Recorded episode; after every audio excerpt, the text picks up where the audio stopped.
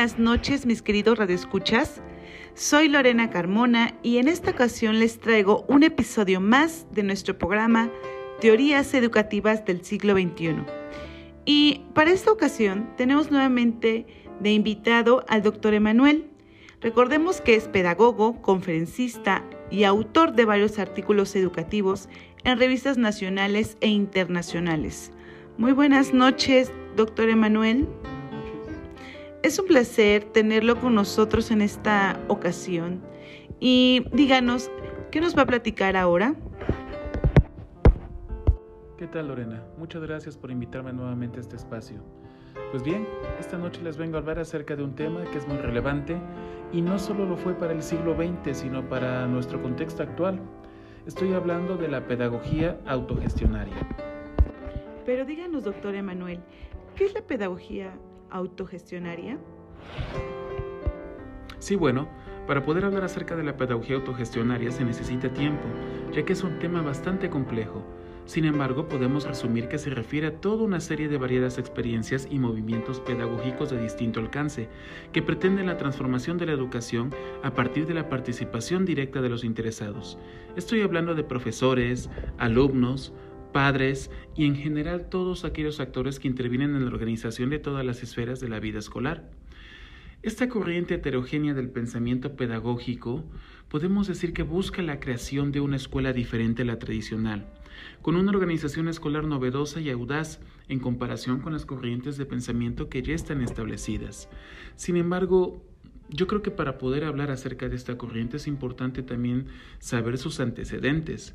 Estamos hablando que sus antecedentes se remontan por allá del siglo XVIII con el contrato social de Rousseau y también existieron otros autores como Fourier y sus obras socialistas y Proudhon con el socialismo libertario y también Baukin con su anarquismo. Podemos mencionar también que eh, en Francia, ya por allá del 1968, ya se estaba acuñando lo que era el término de autogestión como un concepto unificador de los diferentes movimientos existentes. En los años 80, 1980, surgen en, en ese país diversos movimientos que insistieron en la aplicación de la autogestión de todos los aspectos de la vida social, lo cual incluía a la educación. Surge también lo que se llamó el socialismo autogestionario, que fue un proyecto global que sus partidarios presentaban como una alternativa de cambio social que era más factible a una revolución radical. Estos movimientos políticos, ideológicos y sociales influyeron directamente en el desarrollo de la escuela autogestionaria y surgieron así diferentes experiencias aisladas que fueron imposibles de generalizar o institucionalizar, dado que las mismas son inseparables del contexto social en las cuales ellas mismas se rigen. Ya veo, doctor. Pero dígame, ¿es posible la implementación de este método en la sociedad capitalista imperante de nuestra época? La presencia de experiencias educativas autogestionarias en el seno de las sociedades capitalista resulta contradictoria, ya que es incuestionable que los sistemas educativos responden a los fines e intereses de las estructuras sociales en las que, existen. Sin embargo, eh, se ha establecido una polémica en cuanto al verdadero alcance de esta corriente en su misión transformadora. Es por esto que existieron autores, por ejemplo, Guy, Guy Delefort es un estudioso del tema.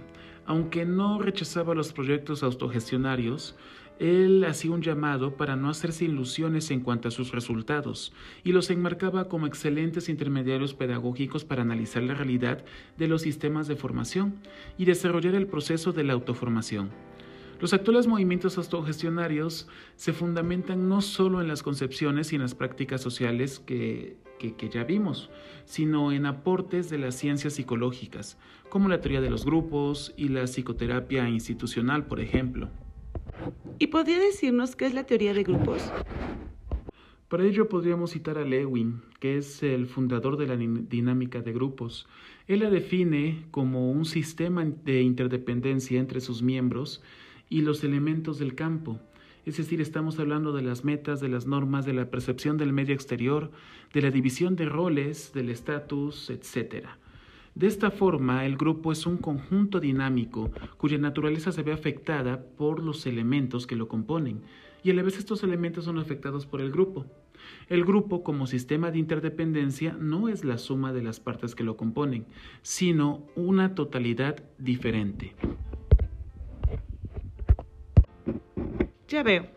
Y dígame, ¿qué me puede decir de la psicoterapia institucional? La psicoterapia institucional surgió en Francia por allá de 1940 y ejerce una notable influencia sobre los movimientos autogestionarios en educación. Podemos decir que se trata esencialmente de lograr la cura de los enfermos psiquiátricos empleando métodos grupales, la participación del propio paciente en la gestión de su curación y el establecimiento de cambios en las instituciones médicas. Ahora, independientemente de los aportes realizados por estas teorías psicológicas, es importante destacar las principales características de la autogestión pedagógica y para ello es importante recalcar que, número uno, los alumnos son considerados como sujetos con responsabilidad de aprender y perfeccionarse, los cuales participan activamente en la gestión y tareas escolares. También es importante mencionar que eh, el profesor se caracteriza por su no directividad, es decir, renuncia a ser exclusivo poseedor del poder y comparte eh, solamente su conocimiento con el grupo. Se sitúa a disposición de los alumnos y ofrece sus conocimientos y ayuda para el grupo que logre los objetivos. En su rol de animador de grupo, el profesor no debe intervenir para ordenar ni tomar decisiones. Tampoco tiene que aconsejar o evaluar su, participación debe consistir más en plantear preguntas, en suscitar problemas, en estimular, en mostrar soluciones y alternativas posibles. También es importante decir que mediante la comprensión em-, empática, el docente enriquece sus relaciones con el grupo, reformulando lo que son sus planteamientos, revelando su preocupación por comprender lo que el grupo está expresando, es decir, tratar de entender lo que son sus, sentimientos. Las, intervenciones del docente deben regirse por el principio de la demanda y solo pueden responderse a las demandas de todo el grupo. No se va a responder a aquellas demandas que impliquen restablecerse a su antiguo estatus, es decir, en la que el profesor es el principal interviniente o gestor del conocimiento. Entonces, ¿podría decirnos cuáles son las principales corrientes y las experiencias autogestionarias? Sí, claro.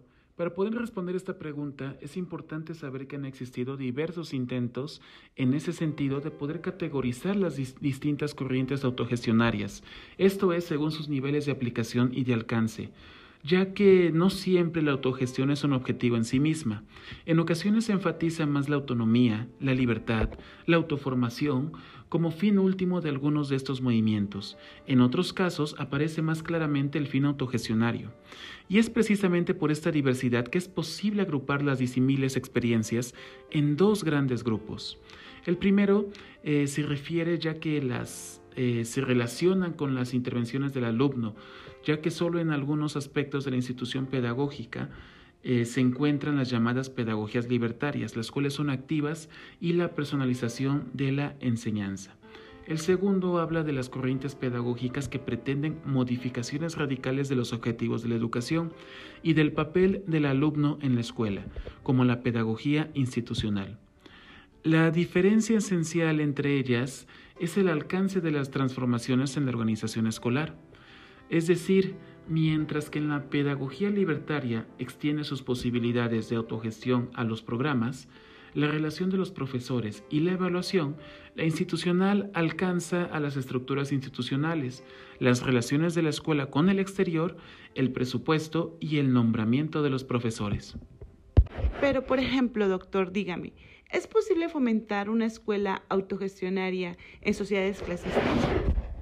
Como habíamos señalado, es imposible ignorar la estructura social en la que está inmersa la escuela.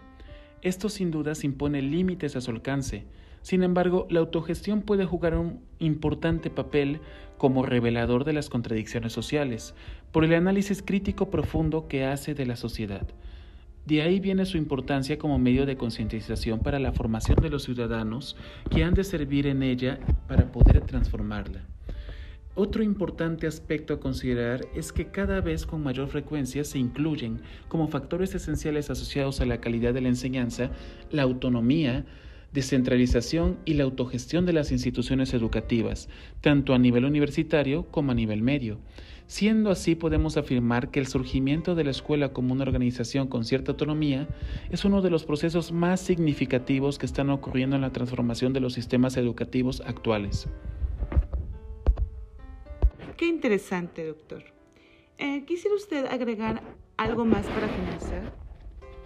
Solo para recapitular, podemos decir en concreto que la autogestión educativa considera al centro como un protagonista, es decir, se rechaza la idea de concebir la educación como la acción de profesores aislados, amparados en una supuesta libertad de cátedra, para fomentar la colaboración y la actuación coordinada de todos los docentes.